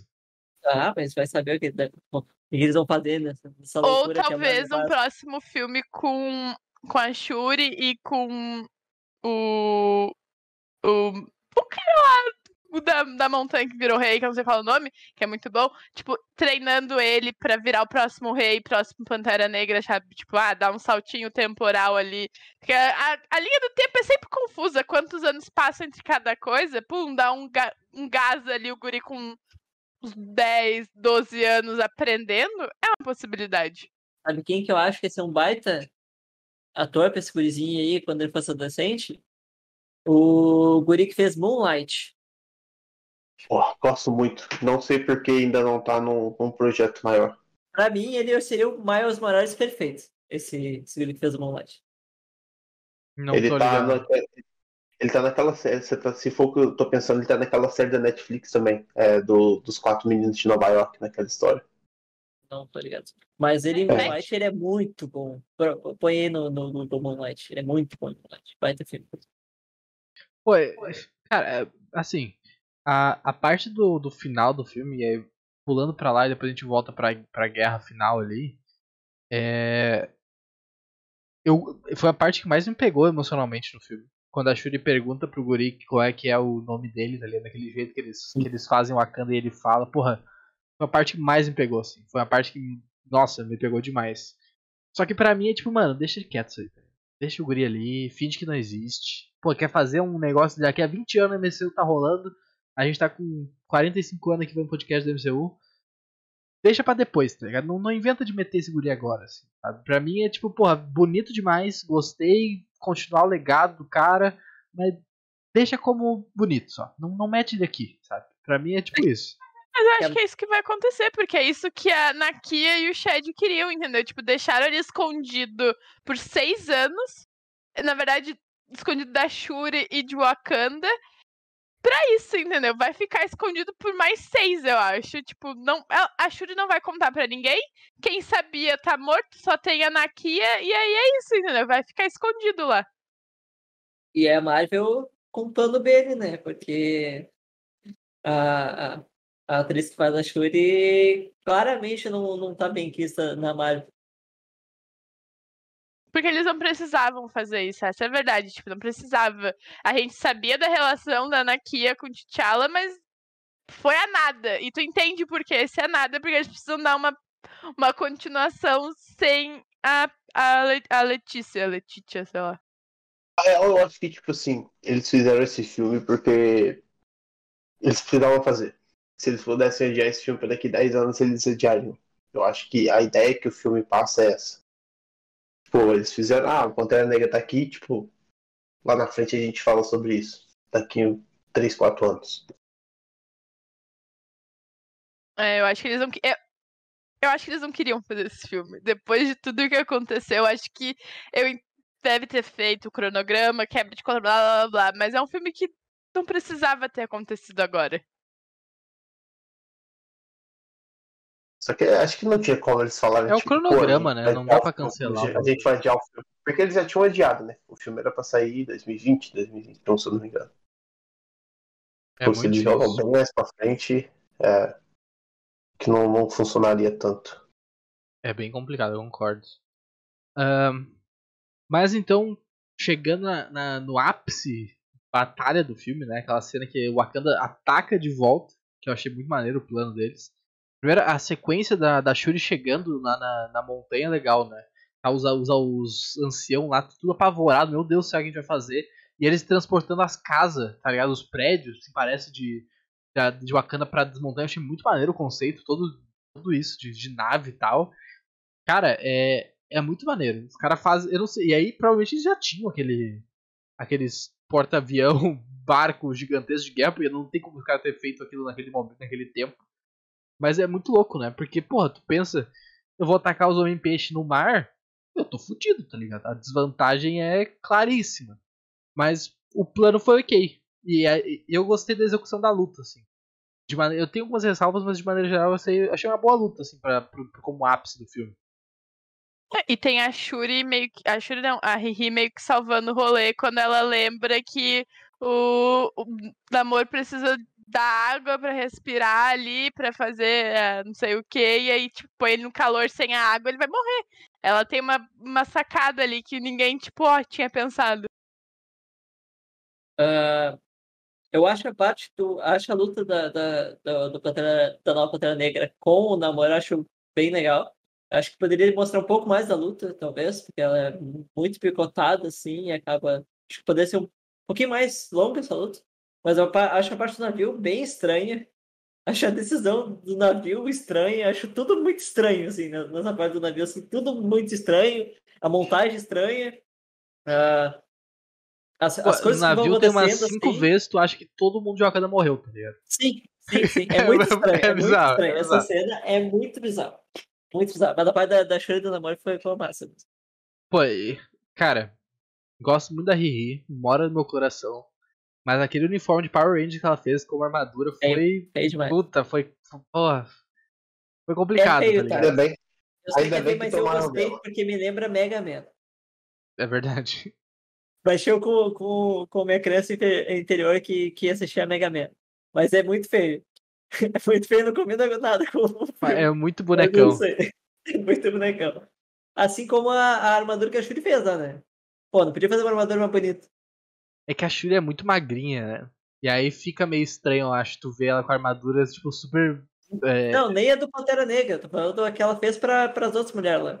A Zora Ah, Milaje. Zora Milaje. É. Aquelas Sim. azul eu achei meio bizarra também. Podia fazer diferente aquilo ali. Não sei, tapa todas as mulheres. Eu entendo que é uma Sim. questão de proteção, porque, mano, as Dora Milaje é um cropped, um negocinho atravessado e uma calça, entendeu? Não tem proteção nenhuma aquilo ali. Parece ser muito desprotegido, muito, muito ah, com pele aparecendo. Mas ali eu achei feio que dói. Eu concordo 100% com a Okaio ali, que, tipo, mano, é feio, a gente não precisa disso. E, pô, é, tem nanotecnologia, faz um negócio mais bonitinho, mais um colanzinho, assim, tecnológico, pô, faz um negócio muito mais, mais bonito, tá ligado? A Shuri, péssimo design. E assim, a Okoi tava criticando aquilo desde o começo, né? Tava meio óbvio que ela ia vir aquilo. Parecia um Baymax. boa, boa referência, boa referência. Mas o navio é todo questionável, tá? Ali não nada, ali pra mim o nada faz plano do navio sentido. é, é, é- É burro, parece muito burro, muito porque os burro. caras têm muito mais gente. Não sei, o plano, o, o navio ignora tudo que acontece ali, entendeu? Corta o navio e, e foca na Shuri e no namoro ali, saindo no soco do que do que o navio, porque é um plano muito tonto e tu acha que vai morrer todo mundo. Essa é a verdade. Tu fala assim, mano, os caras não tem como bater esse tanto de exército. É, eu acho que o- a moral do navio no final é, tipo, atrasar o máximo de tempo que eles conseguem pra Shuri dar um pauzão no, no namoro e, tipo, e aí quando eles perderem o líder deles, eles vão desistir, tá ligado? Eu acho que é meio essa a ideia. Pô, e na minha cabeça tá toda essa cena do navio e da Shuri no namoro, pra mim tem 10 minutos de filme. É mais, é mais que isso, mas parece muito curto. É, pra mim o filme, é- eu, eu achei o filme que passou muito de boa, tá ligado? Eu normalmente, cara, eu tenho um problema de. Eu preciso fazer xixi no meio de filme, tá ligado? E é filme curto.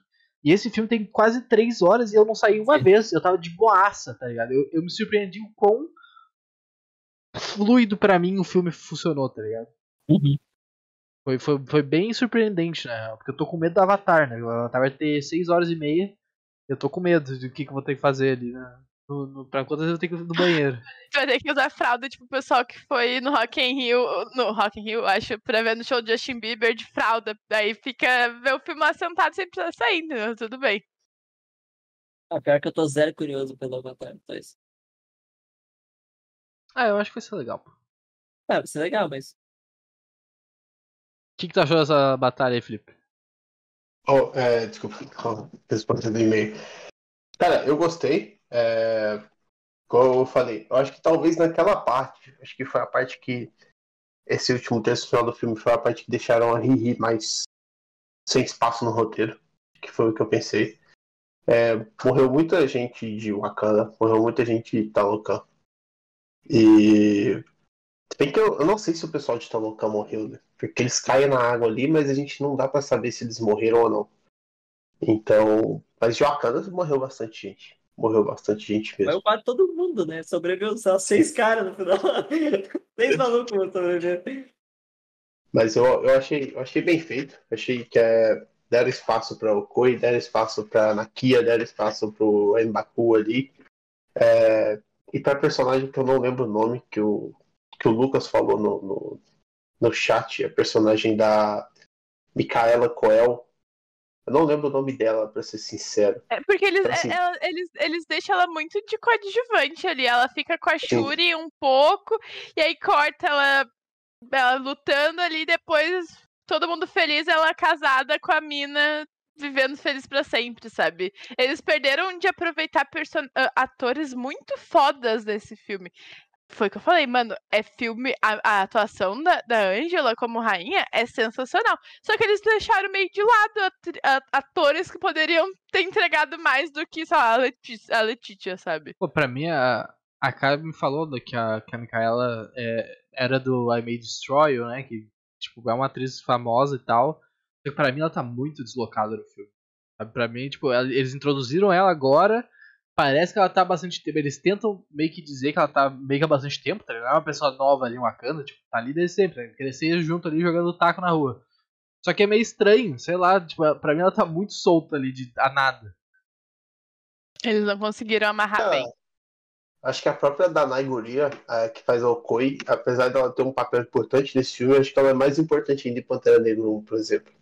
Ela tem mais espaço, ela é um pouco mais solta, né? Porque eu acho que a única cena que, tipo assim, que você fala que realmente que ela falou, você fala assim, pô, ela foi aquela atriz foda, é, foi na cena que a rainha destitui ela como a, a general da, das Dora Milaje, né? Que ali ela foi, tipo assim, completamente absurdo. Fora aquilo, ela tem um papel de coadjuvante que eu acho que ela não teve no outro filme. Então, acho que, tipo, faltava explorar um pouquinho mais ali também. Sabe um- uma coisa que, que é falando da, da general aí da Zora Milaje é que a gente tem. Ela era casada com um maluco lá no primeiro filme que foi contra o T'Challa, né? Que é o, de- o- é o ator, o Daniel. Não sei sobre o sobrenome dele. Daniel É o Daniel Kaluuya. o Daniel, isso, Daniel Kaluuya. Ah, ele saiu do filme. A gente falou sobre isso em Nope, lembra a live de Nope? A gente falou. E eu gostei da justificativa que eles deram pra ele não estar ali. Tipo, ele tá meio exilado no mundo, sabe? Tá solto aí. Ninguém se importa muito com ele, porque o clima não ficou legal em, em Wakanda pra ele. Eu achei legal essa justificativa que eles deram. Porque era um personagem importante. Era melhor amigo do T'Challa, era marido da, da, da, Dora, da Oh, oh, melhor Dora Milaje. Tipo, eu achei legal eles darem essa justificativa. Eles não precisavam, mas eles deram. E vamos, vamos falar da Lupita, né? Um pouquinho. Muito forte. Que eu tinha falado pra Kathleen e pro Vargas, né? Que quando tá a Lupita e a Shuri na mesma cena, a Shuri parece a Jade Picon atuando. Porque a diferença é tão absurda que a Lupita é tão, tão foda que ela parece a Picon atuando, tá ligado? Mas não, não, não só a Lupita, acho que a Angela também. As duas Sim. são muito fortes nesse filme e pegam muito o protagonismo de qualquer outra pessoa que vai estar na sala com elas. A Lupita tá muito foda, ela lutando. ela na água, e aí a gente tem a Angela como rainha gritando, falando que perdeu tudo, perdeu a família, vocês me tiraram tudo, o que, que vocês querem me tirar mais, sabe? E aí ela morre, e é, e é muito. atuações de mulheres muito fodas, muito fodas. Mas tu vê o quão a Lupita é diferente que quando a. a qual é o nome da fruta lá, da, da planta? É a Heart-Shaped uh, Herb, eu acho. A erva da, de formato de coração. Coisa assim. É a erva do coração lá, quando fica pronto o negócio da erva do coração, a surpresa que ela tem. O quanto foi genuína aquela surpresa que ela tem, aquilo ali tu vê que é muito diferenciado. Que ela atuando é muito diferente. Muito diferente. Aquilo ali, pô, não tem como. Dá um aço pra essa mulher por qualquer coisa que ela fizer. Que ela tá merecendo. E, e assim. Eu acho que não ganhou. E eu assim, é... explicando também, tipo, porque. Eu tinha até mandado no grupo mais cedo, por que ela tá no Haiti. É porque o, o é. Haiti, porque o nome do garoto é Toussaint. É que Toussaint foi o, o, principal general que liderou a revolução é, pela, do Haiti contra a França, que o, o, Haiti antigamente era uma colônia da França, tanto é que lá eles falam francês até hoje, é, é a língua lá. E Toussaint foi o, foi o líder, foi o general que acabou com essa revolução ali. Foi ele que moveu o povo, ele era muito perspicaz, inteligente, pelo que se falam aí. É, eu tinha lido, não, não sabia. Não sabia, para mim era só um nome jogado, e depois do filme que eu fui, que eu fui saber, Achei muito interessante. Uma referência muito foda. É, eu não sabia também, tu, tu, tu comentou pra gente ali, eu achei muito maneiro, cara. Muito, muito, muito peso em volta disso, né? Muito legal. E, e aproveitar que a gente tá, tá falando de história, é só uma retratação em relação ao que o, o Vargas falou lá. No comunismo há moeda. Então tem moeda no comunismo também. Boa. E, e só pra falar, só pra deixar é, certinho o que o Gui falou, a Lupita ganhou o Oscar em 2014. Uhum por 12 anos de escravidão. Sim. Muito pica. Acho que não. É muito difícil filme de herói sobressair em categorias principais, né? A gente sabe, uh, Pantera Negra 1 ganhou uh, melhor figurino. Acho que as categorias técnicas desse filme são muito boas. Uh, a dire... figurino e trilha sonora, para mim, é muito bom. Nossa, é muito bom fazer tanto tempo assim que eu não vi filme com uma trilha sonora legal, assim, que te deixa meio eufórico. Fora Terriana, né? Pior que eu não gostei muito da trilha sonora do nosso filme. Eu achei que ela. A trilha sonora não colabora tanto uh, para dar o tom do filme em alguns momentos. Eu acho que a trilha sonora ela funciona muito bem isolada. Se tu pegar a trilha sonora e escutar a trilha sonora do filme é muito legal, mas acho que com o filme ela não, não fecha tanto assim. A do primeiro filme eu acho muito com o filme, assim, acho fantástica, mas no segundo filme, acho que alguns momentos, assim, tem momentos que é muito acertado, mas alguns momentos achei um pouco perdido. Mas acho que figurino, esse filme deve ganhar, sim. É, é muito bom. Bom, gente, alguém tem mais algum ponto aí? A gente pode pelas notas. É, só em relação ao Oscar ali, que eu acho que, indo agora para fantasia, acho que o único filme que eu lembro, assim, que realmente. Acho que tem dois filmes só que fizeram que são mais de, de coisa de nerd, mais cultura pop, assim, que fizeram o, o sucesso no Oscar, de, é, que é Star Wars e Senhor dos Anéis, né?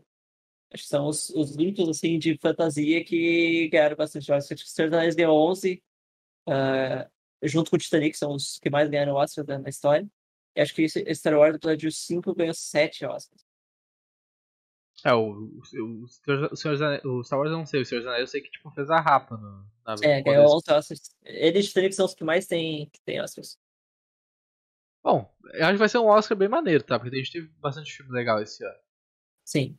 Mas é isso, meus amigos. Agradeço a todo mundo que colou aí nesse podcast de. Porra, passamos já de. Estamos quase em um massacre da Serra Elétrica e meio de duração, porque já tá chegando a uma hora e quarenta aí.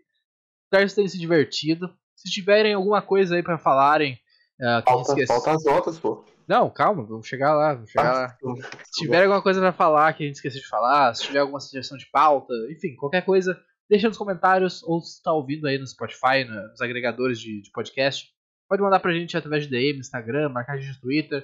Até nosso e-mail tem disponível na descrição aí onde você está vendo ou ouvindo. E agradeço sempre a presença de todo mundo aí, muito bom ver vocês. E vamos para as notas. Vamos para as notas aqui.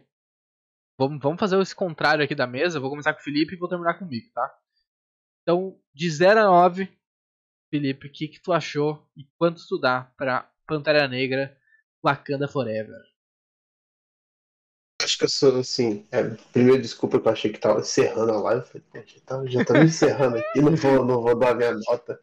Mas assim, é, como eu sou, acho que talvez o maior passador de pano aqui da Marvel, de tudo. Mas assim, não, não, não tô passando pano, acho que tem, o filme tem suas falhas, assim como todos. Mas é um filme que assim, eu tô louco pra ter tempo pra ir assistir de novo.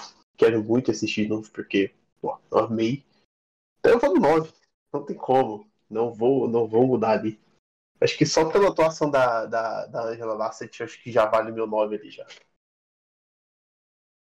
Perfeito, já temos, temos um 9 aqui, começamos com 9. E, de 0 a 9, quanto que tu dá pra Pantera Negra? Eu acho que perde, só um, um, um, pequeno parênteses. Eu acho que perde muita força tu falar Wakanda para sempre em vez de falar Wakanda Forever, tá ligado? Acho que perde. Teoricamente é a mesma coisa, mas acho que perde o, a importância, o simbolismo do negócio. Eu acho, tá, que isso acontece por causa da sonoridade, porque Wakanda para sempre. Acho que é muitas muito sílabas. grande, né? É muito grande. Acho que é por causa disso. Uh, bom, minha nota, né? Eu vou dar nota de 5 de 9 Surtos Mágicos, porque eu acho que é um filme bem confuso. no sentido de que ele tenta contar muitas histórias, uh, ele usa um estilo de narrativa uh, que acho que não funciona para contar todas as histórias que ele quer contar, e eu acho o ritmo dele muito muito perdido no ritmo desse filme. Uh, a magia que eu vou usar, tá? Hoje eu peguei magia. É curar ferimentos em massa, que é o que a Marvel precisa para poder resolver os problemas que ela está tendo em relação a com os filmes e séries dela. Ela está realmente precisando curar esses ferimentos que ela está tá, tá tendo aí dentro lá, até porque dar uma pausa pro pessoal da CGI, né? Deixa, deixa o pessoal respirar, senão vai ter greve daqui a pouco. E é isso, tá vendo? Bom, fomos no. Estamos no carrossel aqui, na montanha russa. Nossa, ignora o Guilherme, sabe? Quando faz a média, tira sempre a menor nota pra, pra seguir. Escola de samba, sabe? Apuração da escola de samba, a menor nota sempre sai fora, é a nota do Guilherme. Esquece, entendeu? Eu, eu entendo que o filme tem problemas, mas eu acho que é muito fácil criticar só agora. Eu acho que essa crítica tinha que ter vindo lá na, em todos, lá no começo. Mas porque a Marvel. Com... Em todos, pô. Deixa eu dar minha nota, Guilherme. Deixa eu dar minha nota. Não me interrompe. Eu acho que, eu acho que é injusto dar, falar que, que esse é o problema da Marvel. A Marvel tá com problema há muito tempo. Há muito tempo. Mas eu gosto que é um filme que retrata muito bem perda. Só que ele não é só um filme sobre luto, ele é um filme sobre superação de luto também. Eu acho que ele consegue passar isso muito bem. Eu tava com muito medo que esse filme ia ser uma grande bomba, meu herói favorito. Tava, tava muito cagado em relação a isso. Eu acho que eles conseguiram entregar bem. Tem problemas de construção, de atores que a gente não gosta? Tem. Mas todo filme da Marvel tem que a gente tá sempre aí falando, entendeu? Todos têm.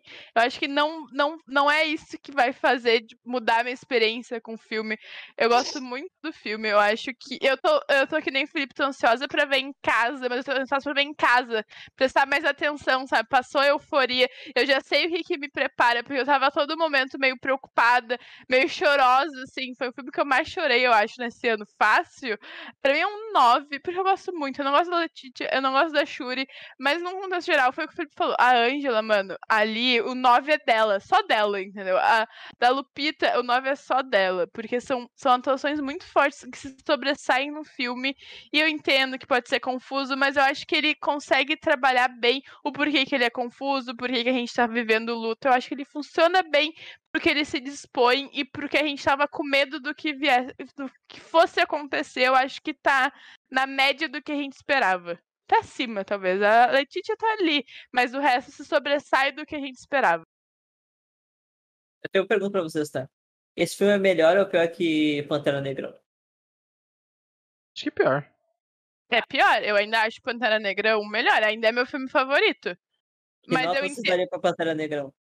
Mas a gente não compara filme. É filme separado. É o que o Eduardo sempre fala. É o filme separado. Como filme separado, eu dou 9 pra Pantera Negra 1. Se eu tivesse que comparar os dois, ok, esse filme seria um 7 pra mim. Mas eu tô dando pro filme solo. A experiência sozinha dele, pra mim, funciona. Eu não tô preocupada com o que veio antes da Marvel, nem com o que tá vindo depois. Eu tô preocupada com ele. Ele, por ele mesmo, é um 9. Ele comparado com o primeiro, ok, é menos. Mas ele por si só funciona como um 9 pra mim. É, porque eu, a gente adotou, eu adotei, aí o pessoal foi na minha. E eu, eu dou nota pelo filme por, por, ele, tá ligado? Se eu gostei do filme, se pra mim se ele se propôs a fazer o que ele tinha que fazer, eu dou a nota baseada nisso. Eu não comparo, tipo, ah, se, sei lá, X filme é 9, como é que esse filme se compara com esse filme, tá ligado? É, é mais notas individuais. É, claro, a nota é mais simbólica também, né? É mais do que a nossa opinião mais sobre o filme, assim. Olha, pra fechar, a minha nota é 8 eu vou ficar com 8 aqui pro filme. Tem, alguns, tem algumas questões, mas eu gostei muito. E a minha magia de escolha é Tsunami. Pra vir uma Tsunami trazer pra gente o segundo filme do namoro aí, trazer a continuação de tá loucando uma vez, tá ligado? É isso que eu quero.